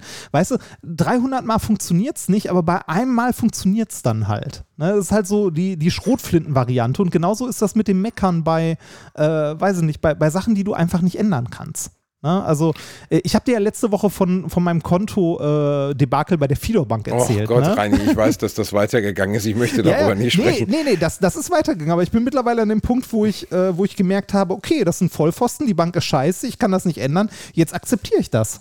Ich akzeptiere das und ne, kann euch allen nur raten, geht nicht zu Fido-Bank, die sind scheiße. Aber sonst Reinhard. ist alles gut. Nein, die sind kacke. Punkt. Nein, Nat. Ja, äh, aber äh, wie, wie du schon sagst, Sachen, die man nicht ändern kann, muss man einfach akzeptieren. Ja. Also So- Sachen, ja. wo man wirklich sagen, also wo man wirklich zu 100% nichts ändern kann und wo man auch was falsch gemacht hat einfach. Ne? Also wie du schon gesagt hast, wenn du über die rote Ampel gefahren bist, wurdest dabei halt erwischt, hast halt Pech gehabt. Ja, aber es gibt viele Leute, die denen das den ganzen Tag versaut. Ne? Und dann denke ich so, ja, aber bringt doch nichts. Also ist halt dann in dem Moment so, weißt du? Und ich spreche jetzt nicht für die Leute, für die diese 80 Euro elementar wichtig sind, sondern das sind dann die Leute, die im Porsche vorfahren, trotzdem sich den ganzen Tag ärgern. Ne? Aber bringt, also aus meiner Sicht ist es sinnlos, sich in so einem Moment irgendwie übertrieben äh, aus dem Fenster zu hängen, sondern ist dann so, musst du dann halt mit leben, dass, dass du das dann jetzt bezahlen musst. Ja, ja, kann ich auch verstehen, aber ich glaube, das ist auch was, was man, was man irgendwie sich antrainieren muss, weil der erste Reflex ist ja immer, sich zu ärgern. Ne? Aber du hast vollkommen recht, natürlich sollte man irgendwann an dem Punkt sein, wo man sagt, so komm, kann ich nichts dran ändern, ist okay. Leben Wann hast du dich weiter. das letzte Mal richtig krass geärgert, Reinibär? Boah, meistens, wenn ich mich ärgere über irgendwas, was ich dumm gemacht habe. Also eine, eine dumme Entscheidung, die ich getroffen habe oder irgendwas, was ich falsch gemacht habe. Oder, ähm, boah, da müsste ich jetzt echt überlegen. Mir fällt es gerade nicht ein, aber das ist, dürfte noch gar nicht so lange her sein. Ist bei mir aber auch so. Das sind so Sachen, die ich selber, also ich realisiere ja immer wieder, ich bin einer der unfähigsten Menschen, die je gelebt haben. Das ist ja einfach so. Das muss man auch akzeptieren und muss daran lernen. Nein, aber im Sinne von, ich kann nichts wirklich, außer dieser einen Sache, die ich kann. Weißt du, nämlich das, was ich auf der Bühne tue. So, das kann ich wirklich begnadet, vielleicht gut. Begnadet ist jetzt ein bescheuertes Wort. Im Sinne von, das kann ich deutlich besser, als die meisten Menschen es könnten. So, Punkt. Aber, ähm, wie soll ich das sagen? Alles andere ist eine Katastrophe. So, weißt ich kann noch nicht mal einen Stuhl die Treppe hoch, hochtragen, Das selbst wenn ich mir. Mühe gebe. ja, du hast es ja gesehen, ne? Darüber habe ich mich so unfassbar geärgert. Wir sind in eine neue Wohnung gezogen und wir haben so eine, so eine Treppe, so eine Treppe, die mit so einem, die ist so beschichtet mit so weißem Lack. Und da sind Handwerker hoch und runter, da sind, ist der Schornsteinfeger hoch und runter, da sind Gäste hoch und runter. Da ist nichts in diese Treppe geraten. Ich trage dort einen Stuhl hoch und hämmere ihn einfach direkt in die Kante dieser Treppe rein und es ist einfach eine fette Macke drin. So, weißt du, nach. Und ich stehe davor, vor dieser fetten Macke, die auch nicht mehr weggehen wird. So, ne? Ich habe dann weißes Lackding da drauf geschmiert, bringt überhaupt nichts. Äh, sieht immer noch total scheiße aus. Da habe ich mich eine Woche drüber geärgert, weil ich denke, so bin ich eigentlich total scheiße. Aber ja, im weitesten Sinne bin ich total scheiße. Ich kann sowas einfach nicht. Ich überlege gerade, wo du das gerade sagst, dass du dich darüber so geärgert hast. Bei mir muss es auch irgendwas gewesen sein. Ich habe es noch so ganz dunkle in Erinnerung, dass ich irgendwas Teures gekauft habe oder gemacht habe und dann eine Macke reingehauen habe. Ich weiß nicht mehr, was das war. das Könnte, könnte mein Handy einen. gewesen sein oder irgendwie, ähm, oder irgendwie die Uhr oder so. Ich, ich weiß es gerade nicht mehr. Aber genau solche Sachen, da ärgere ich mich auch am meisten drüber. So Sachen, die ich versaut habe, wo ich mir aber hundertprozentig sicher bin, du bist selber schuld daran. Das sind, und das sind dann auch Sachen, die können mir, also die können mir einen kompletten Tag versauen. Dann. Ja, das kenne ich auch. Also das war bei mir jetzt auch so, dass ich da, an der Nummer kann ich mich aufhängen. Ne? Das finde ich so fürchterlich, das kotzt mich so hart. Aber gut, muss halt irgendwie dann auch mit zurechtkommen. Das, das Leben ist halt eine einzige, das denke ich halt einfach oft rein. Es ist halt einfach eine einzige Aneinanderreihung von Problemen. So den ganzen Tag. Es ist irgendwas, was man lösen muss. Ja, und, und- dann siehst du diese verfickten Influencer, die irgendwie nach Ibiza fahren und von Ibiza dann weiter nach Teneriffa und von Teneriffa weiter nach da und da und denkst die ganze Zeit so, fuck, Warum ist das Leben nicht so? Aber dann bist du immer wieder beruhigt, wenn irgendwie einer dieser Influencer anmeldet, dass sie jetzt gerade in einer Psychoklinik ist oder dass sie mit ihrem Leben nicht mehr klarkommt, dann denkst du, nicht beruhigt. Also ich will niemandem was Böses. Nee, natürlich Aber die nicht. haben die gleichen Aber- Probleme am Ende, verstehst du? Ja, genau. Du siehst, du siehst, dass es halt nicht allen Menschen äh, immer nur gut geht. Also, dass diese Social Media Sachen, die man rauskehrt, nicht das reale Leben sind. Ne? Ähm, mir haben ja oder uns haben ja auch super viele Leute geschrieben, als ich mal gesagt habe hier im Podcast, dass es mir halt persönlich nicht so gut geht, ne? Weil äh, weiß ich nicht, ich habe eigentlich keinen Grund, dass es mir nicht gut geht. Ne? Ich äh, habe eine ordentliche Ausbildung, ich verdiene gerade äh, gutes Geld mit dem, was ich eigentlich gerne mache. Ähm, ich habe ein, äh, sichere, eine sichere Wohnung, ich habe eine super Frau, ich habe einen nervigen Kater. Was will man mehr, ne? Ähm, und trotzdem äh, war ich an einem Punkt äh, hin und wieder, wo ich sage, mir geht es einfach nicht gut. Und ähm, das äh, haben, hat unglaublich vielen Leuten äh, den Anlass gegeben, mir zu schreiben, so danke, dass du darüber mal geredet hast, weil das so in den Hintergrund gerät. Ne? Gerade jetzt in Zeiten von Social Media äh, kehren alle Menschen immer nur ihr, ihr, super, ihr super Leben nach außen. Ne? Das super Essen, der tolle Urlaub oder sonst was. Und du sitzt dann da und denkst dir so, boah, warum geht es mir nicht so? Ne? Also warum, genau. warum, warum ist das bei mir anders? Aber es ist nicht bei dir anders, sondern es ist bei jedem eigentlich so. Was du sagtest, dass das Leben eigentlich nur eine Aneinanderreihung von Problemen ist, das ist natürlich sehr pessimistisch dargestellt. Aber das ist was, ähm, wo, woran man, glaube ich, oder zumindest geht mir das so, äh, in den letzten Monaten vor allem, äh, wo man bewusst dran arbeiten muss, wenn man anfängt, sein Leben so zu empfinden. Also wenn, wenn das äh, wenn das Leben eine nicht enden wollende To-Do-Liste ist. Also Sachen, die du tun musst, die du nicht tun willst oder Probleme, die du lösen musst und irgendwie äh, nicht, also keinen Antrieb mehr hast, irgendwas anderes zu tun oder alles nur noch als Problem siehst, dann hast du ein Problem oder dann ist es halt ein Problem. Ähm, deshalb dieses, das Leben ist eine, äh, eine Aneinanderreihung von Problemen, würde ich so unterschreiben, sollte man aber, also äh, diesen Satz kann man aus verschiedenen Blickrichtungen sehen. Ne? Positiv, negativ ähm, und ich glaube, gesund ist irgendeine Mischung daraus. Äh, hast du völlig recht. Ähm, man muss den Mittelweg zwischen diesen Dingen finden oder zwischen dieser Empfindung, glaube ich. Das ist das Wichtige, weil äh, das Gefühl, dass das Leben einen überfordert, kennen alle. Ja. So, ne? Und, und man muss für sich selber in sich reinhorchen und sich fragen, ist das jetzt noch in dem Maß, wie man sich überfordert fühlt? Oder ist es, also äh, ist man zu, ist man erschlagen von dem, was einem an, an Stress irgendwie blüht im Leben? Ja. Oder äh, oder ist es, ist es einfach der normale Rahmen? Weil dieses, dieses Leben in sagen wir, Sorglosigkeit, das existiert einfach nicht als Erwachsener. Es nee, gibt vielleicht stimmt. ein paar Menschen, die das, das haben, so. Keine Ahnung, vielleicht, vielleicht gibt es das. Ich kenne niemanden, der sorglos ist. Alle Leute, die ich kenne, die mir Sorglosigkeit vorspielen, da kommt dann immer raus, ja, das und das stimmt nicht und das und das stimmt nicht. Also nur in den allerseltensten Fällen, äh, äh, äh weiß ich nicht ich bewundere immer Menschen, die schreckliche Dinge mitgemacht haben, wie meine Großeltern oder so, oder wenn man irgendwie Dokus sieht über KZ-Überlebende. Viktor Frankl war ein ganz bekannter Fall von jemandem, der Psychologe nachher geworden ist. Der hat die Logotherapie, glaube ich, hieß es empfunden, nämlich äh, eine, also eine Sinnschöpfung in dem zu finden, was man tut. Mhm. Das ist das Wichtigste. Also im Leben nicht nur, was man tut, sondern auch, was man erlebt hat, einen Sinn zu finden. Ne? Mhm. Und ähm, Du musst mir ja vorstellen, der Mann war im KZ, seine Familie ist teilweise ermordet worden, der hat es trotzdem geschafft, aus seiner Sicht ein glückliches Leben zu führen. Und ähm, das Problem ist, wenn man, wenn man selber irgendwie jetzt irgendwie schlecht drauf ist oder wenn es einem längere Zeit nicht gut geht, was du jetzt berichtet hast, dann tendiert man dazu, sich mit solchen Leuten vielleicht zu vergleichen und zu sagen, ey, wie kann es mir überhaupt nicht, wie kann es mir überhaupt nicht gut gehen, wenn, wenn es Leute wie der geschafft haben, äh, die unfassbare Grausamkeit erlebt haben und trotzdem irgendwie mit ihrem Leben klargekommen sind. Aber auch das ist halt immer nur eine Momentaufnahme. Ja, man fragt sich dann so, was läuft da schief? Ne? Also warum, äh, also ne, wa warum geht es mir nicht gut oder warum äh, fühle ich mich so, so scheiße oder so doof, wenn ich eigentlich keinen Grund dazu habe? Und ich glaube, das ist so mit das Schlimmste, wenn man, äh, wenn man traurig, äh, grundlos traurig ist. Das ist echt, ja. äh, echt doof. Also das ist halt scheiße. Ne? Also ich glaube, das, das ist noch schlimmer, als äh, einen Grund zu haben, darüber traurig zu sein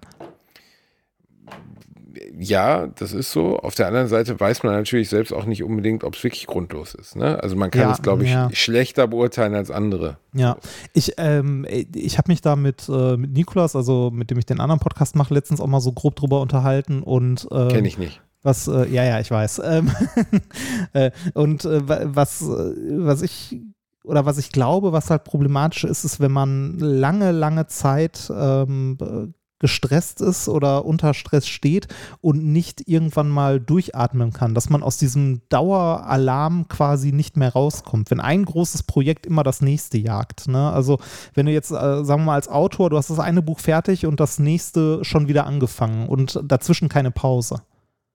Ja, dass das welcome, welcome, to my life, Reini. Ja. Ähm, ich glaube, ich bin Psycho, man nennt das Psychohygiene. Ich bin so ein bisschen ich bin sehr in Anführungszeichen robust als Typ, so, was ich so wegpacke in mir. Aber irgendwann gibt es dann auch bei mir wahrscheinlich den Punkt, wo ich sage, ich kann nicht mehr oder das ist zu viel, ich schaffe das jetzt nicht so. Und im Moment zumindest jetzt gerade, habe ich auch offen gesagt, ne, dass die Situation jetzt zum Beispiel mit der Herausforderung, die jetzt kommt und den ganzen privaten Sachen, die ich gerade habe, die einfach sehr viel Stress bedeuten, ähm, dass das Gefühl zu viel ist. Ich hoffe halt, dass, dass ich zumindest ab dem Zeitpunkt, wo jetzt die XXL-Nächte vorbei sind, auf die ich mich ja auch total freue, also es ist jetzt nicht, dass das nur, ist ja auch eine Ehre, das machen zu dürfen. Ich habe da Bock drauf. Mhm. Ähm, äh, dass das trotzdem, wenn dieser Koloss am Horizont weg ist, dass es mir dann besser geht und ich wieder durchatmen kann. So. Ja, Weil Im Moment kann ich das nicht. Das ist, ähm, das kann, also ich glaube, dass das wahrscheinlich so sein wird und äh, die Chancen stehen da auch ganz gut. Ich habe nur, also ich habe bei mir mal beobachtet, dass ich, äh, also ich habe mal eine Zeit durchgemacht und ich glaube, das war auch einer der, der Gründe, warum es mir irgendwann nicht mehr so gut ging, dass ich ähm, sowas hatte wie ähm, jetzt die, weiß ich nicht, die Diplomarbeit steht an, aber wenn die fertig ist, dann wird es besser. Ne? Und dann kommt irgendwie, ach so, das Buch muss es schreiben, aber wenn das Buch äh, geschrieben ist, dann wird es besser.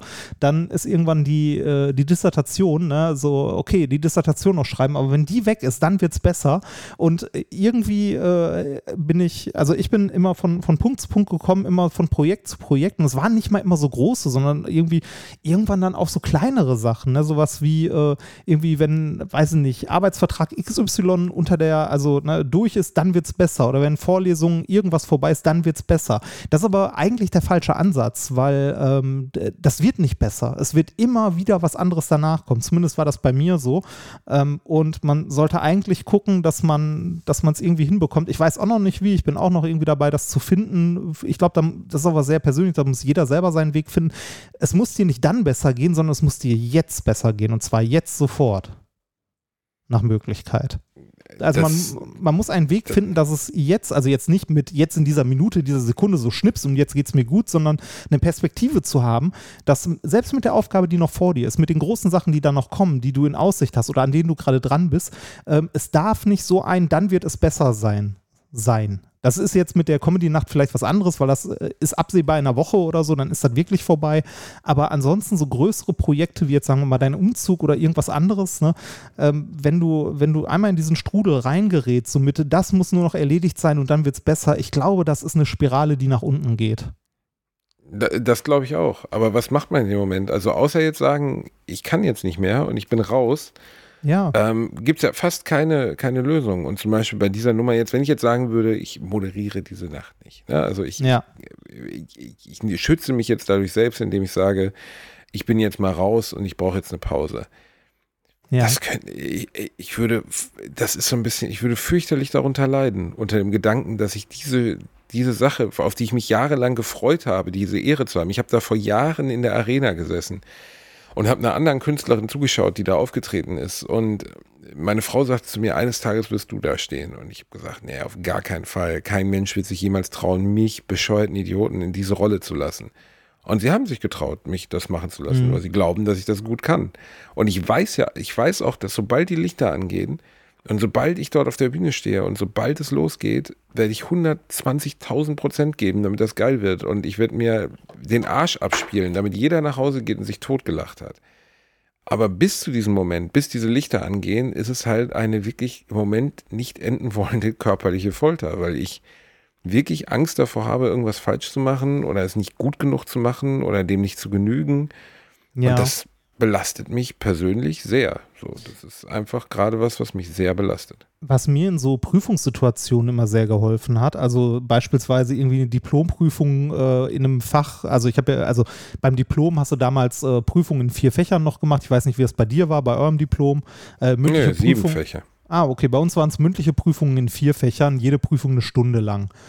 Ähm, äh, und äh, da waren ein paar Fächer bei, äh, da, äh, die fand ich nicht schlimm. Ne? Also mein Vertiefungsfach, ähm, äh, Dünnschichttechnologie und Vakuumtechnik, Ah, Komm, mach die Witze. Das, ne, ähm, da, da wusste ich halt, da weiß ich, was ich mache und das ist auch nicht schlimm. Ne? Da äh, muss ich nicht viel für lernen. Das habe ich sogar fast verpeilt, dass da Prüfung ist an dem Tag. Ne? Aber andere Fächer, ähm, die ich hatte, ähm, beziehungsweise andere Prüfungen, die ich hatte, so theoretische Physik, irgendwie Quantenmechanik 1 und 2. Ey, ich habe eine Woche davor äh, irgendwie jede Nacht nur noch ein, zwei Stunden geschlafen, weil es halt so unglaublich schlimm war, äh, die Vorbereitung darauf. Meine Frau knistert gerade mit Kartoffelchips im Hintergrund. Das Ähm, darf sie. äh, Die darf alles, ja. Und äh, das, also was mir geholfen hat, war, ähm, das, äh, das war so die Eigenschaft von meinem Vater, ähm, der war immer entspannt. Wenn sowas anstand und irgendwie immer gut gelaunt, weil äh, der irgendwie, also so das Maß, was man so oder was man sich sagen kann, ist sowas oder was man sich klar machen sollte, überlegen sollte, ist, was ist das Schlimmste, was passieren kann?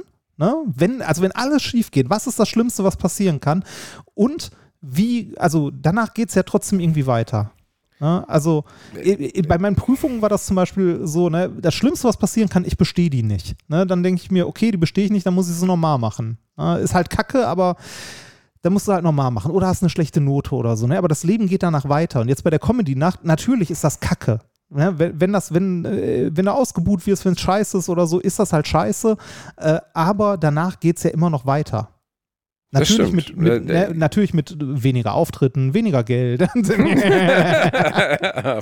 nein, nein, aber, nein, aber, aber, es geht ja weiter. Ne? Natürlich ist der Abend schlimm und so weiter, aber ich glaube, man nimmt sich manchmal zu wenig Zeit, einen Schritt zurückzutreten und sich zu überlegen, ähm, was ist denn das Schlimmste, was da eigentlich passieren kann. Ich glaube, man, äh, man macht sich viel mehr Sorgen um solche Dinge, als man sich eigentlich machen muss bei der Sache zum Beispiel ist es einfach so, dieser Gedanke, du darfst das nur einmal machen im Leben. Ne? Das ja. machst du nicht mehrmals. Und du willst, ich habe ja Künstler mitbekommen, die es hingekriegt haben und ich habe Künstler mitbekommen, bei denen es nicht gut gelaufen ist.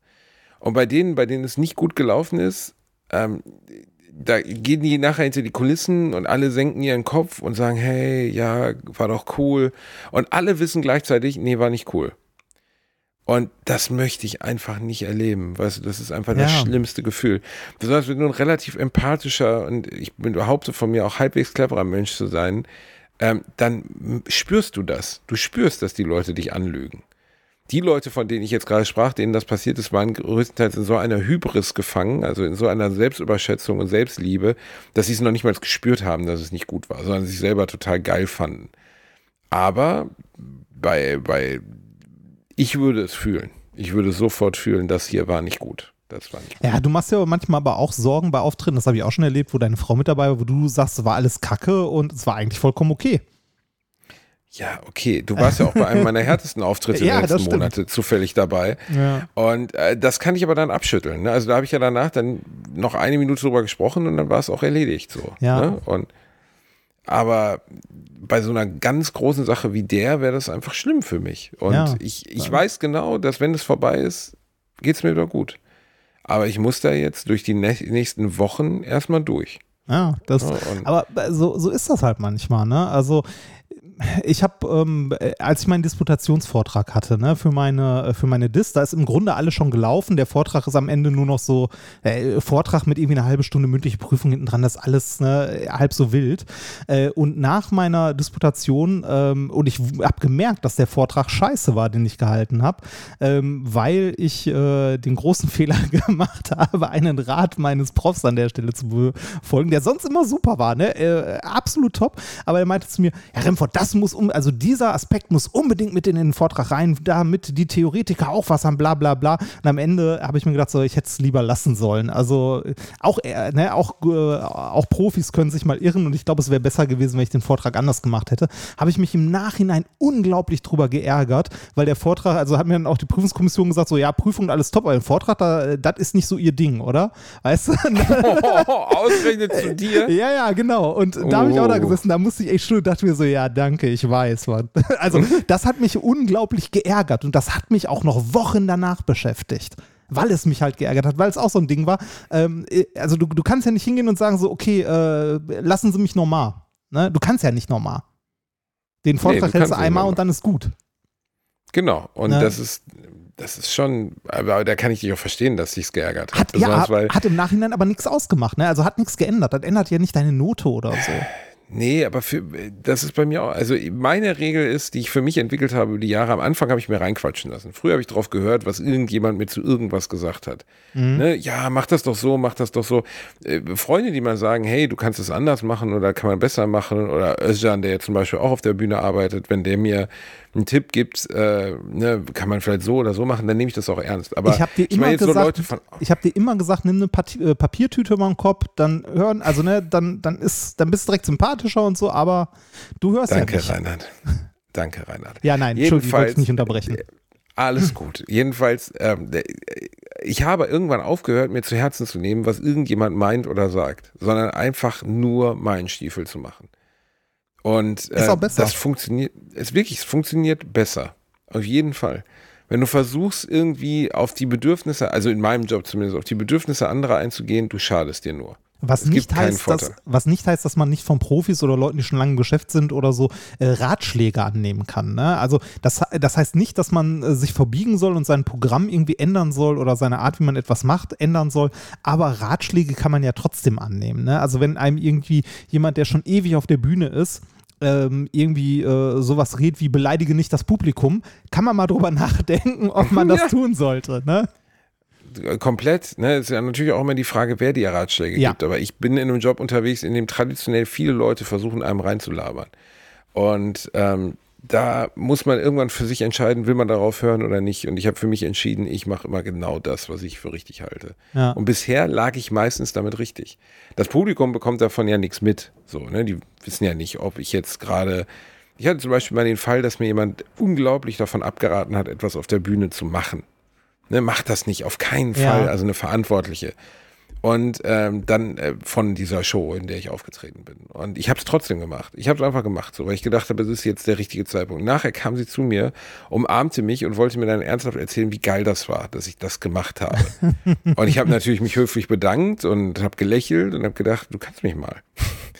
Weil äh, du warst die Person, auch wenn du das jetzt natürlich in deiner Selbstüberschätzung wieder vergessen hast, du warst die Person, die es mir hier ausreden wollte. Ne? Und das gehört aber halt dazu. Ne? Leute sehen sich oft nicht so, wie sie vielleicht sind oder wie sie rüberkommen. Alles Teil der, des Ganzen halt.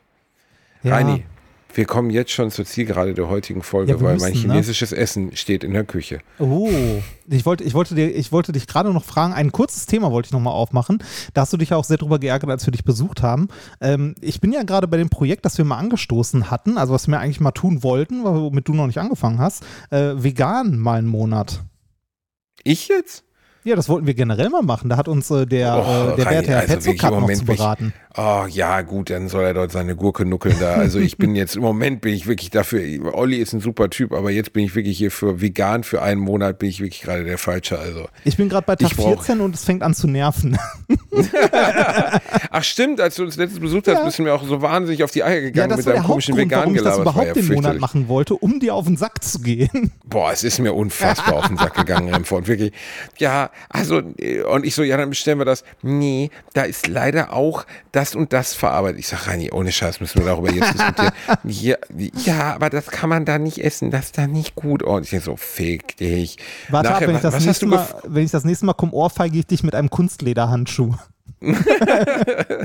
Nein, ist ja auch legitim, dass du das machst. Also, dass, dass du diesen, ne, dass du mal Für- vegan äh, leben willst und ist für so. einen Monat, also so als, als Test, um das mal auszuprobieren, echt äh, ein, also hat mich bis jetzt bereichert, weil ich viele Sachen äh, ausprobiert habe, äh, gelernt Ja, aber habe doch und nicht so drei weiter. Tage vor du mich besuchst. Ich habe Ja, ich hab Frühstücksspeck gekauft. Ich habe Bio-Frühstücksspeck beim Metzger Aber, äh, gekauft, also- weil du das so gerne magst. Ich muss, also nach, nach, 14, nach 14 Tagen muss ich jetzt sagen, äh, er hat viele, viele positive Aspekte, kann ich in der nächsten Folge ein bisschen was zu erzählen, aber auch nach 14 Tagen ist man hier und da an einem Punkt, wo ich denke so, boah, das ist so, oh, aber du hast es durchgezogen. Bis jetzt ja. Also äh, zwei Wochen sind um, zwei Wochen to go. Ähm, ich habe mittlerweile einen guten Milchersatz gefunden, den mir viele empfohlen haben. Äh, Oh, nicht Hafermilch. Not Milk heißt der von Not Alpro. Ähm, äh, der ist so nah an Milch dran, dass ich, äh, wenn ich dir damit einen Kakao anrühre, du keinen Unterschied schmeckst. Definitiv nicht. Okay. Also die, die ist wirklich Das- gut, wenn du, wenn du die mal siehst. Also da kann ich mir sogar vorstellen, nach dem Monat äh, auf Milch im Kaffee in Zukunft dann irgendwie zu verzichten. Und ich trinke sehr, sehr viel Milch, weil ich so ein bis zwei Kaffee am Tag trinke. Äh, also so Cappuccino, Milchkaffee mäßig. Ähm, da kann ich mir vorstellen, in Zukunft dann irgendwie so, weiß ich nicht, No- Not Milk oder irgendein Haferzeug oder so zu nehmen. Äh, so generell bei allem, also ich Käse. Meine, meine Nemesis ist Käse. Ich kann nicht auf Käse verzichten und ich will nicht auf Käse verzichten. Das kann ich Käse. nachvollziehen. Käse. Also bei mir wäre es Schoki. Ich könnte nicht auf Schoki verzichten. Ah, da gibt es auch ganz gute. Da hatten wir letztens auch eine, die war ohne Milch und so, die ging auch. Oh, Schoki, nee, Reini, das ist nicht das gleiche. Ich hatte Nee, auch schon nicht. vegane Schokolade. Nee, ist nicht das gleiche. Nee, äh, ich, ich würde nicht, nee, also nee, ich, nee. ich möchte gar nicht sagen, dass es irgendwie Ersatzprodukte, die schmecken halt genauso, da merkt man keinen Unterschied. Nee, das ist Quatsch. Also auch bei der, auch bei der Not Milk, wenn man die jetzt nicht als Kakao anrührt, wenn du die so pur probierst, dann schmeckt es auf jeden Fall einen Unterschied. Äh, und wer mir erzählt, dass irgendwie Oatly, äh, Oatly, Oh. genau, Oatly Oh. Hafermilch genauso schmeckt wie Oh Milch, mein- dann ich einfach nur Ja. Bullshit. Nein, tut's nicht. Schmeckt auch nicht so. Oh. Schmeckt auch im Kaffee nicht. So, Oh. ähm, da, da bin ich Schlimmes raus. Zeug. Und äh, also we- wenn man irgendwie dann vegan kocht, dann auch eher so vegane, also wirklich vegane Gerichte oder so. Wir haben letztens eine Pizza gemacht mit so einem Ersatzkäse. Ähm, da würde ich auch Abstand von nehmen. Also Käse, das, nee, das muss nicht. Also die Pizza war okay, aber der Käse, nee, nee. Mm -mm. Schreibt uns doch mal eure Erfahrungen vom veganen Leben. Ihr werdet ja wahrscheinlich jetzt wieder bei uns richten und würdet sagen, Reini und Basti, was seid ihr nur für unkultivierte Schweine? Was stimmt denn eigentlich mit euch nicht? Schreibt uns mal, wie ihr damit klarkommt, ob ihr das gerne mögt, ob es äh, gut für euch funktioniert, wie lange es gedauert hat, bis sich nicht mehr komisch angefühlt hat. Würde mich persönlich interessieren. Ähm, das war die neue Folge Alliteration am Arsch. Mein chinesisches Essen ist fertig. Meine Frau tritt mir in den Sack. Das ist auch nicht gut.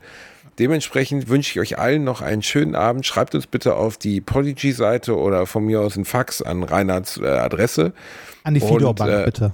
An die Fidor-Bank. Davon erzählen wir nächstes Mal, wie Reinhard es geschafft hat, mit der Fidor-Bank den dritten Weltkrieg Und ausbrechen wir zu wollten noch lassen. mal über Squid Game reden, ne? Die erfolgreichste Netflix-Serie überhaupt. Ja, ich habe es zu Ende geguckt. Äh, Guckt es euch an. Nächste Woche reden wir drüber. Bis nächste Woche habt ihr das alle brav geguckt, dann kann ich ja auch spoilern. So Ja. geht's ja nicht. Okay, dann äh, ich wünsche dir noch einen wunderschönen Abend. Wir haben nämlich mittlerweile Abend, weil du zu spät warst. Oh mein Gott. Oh. da, da, das so nochmal aufs Butterbrot schmieren, so ganz lang. Ja, lass, äh, gönn dir, Brudi, gönn dir, lass dir gut gehen. Wenn du, wenn du meinst, es ist notwendig, dass du jetzt hier nochmal nachtrittst, wenn du so eine billige Nummer für dich brauchst, dann mach Das es. ist kein Nachtreten. Was denn? Das ist, äh, das ist offen vor dir, dir ins Gesicht hauen. Reini, nächstes Mal wieder ganz pünktlich und super fresh. Nein, ist doch das war alles die nicht neue so schlimm. Ich habe doch eh nichts Nein, zu tun. richtig, das darf man nicht vergessen. Ja. Du hast absolut gar nichts zu tun. Das war die neue Folge Alliteration am Arsch. Wir lieben euch, wir küssen euch, schlaft schön, äh, wir küssen eure Eicheln. Bis dann. Tschüss.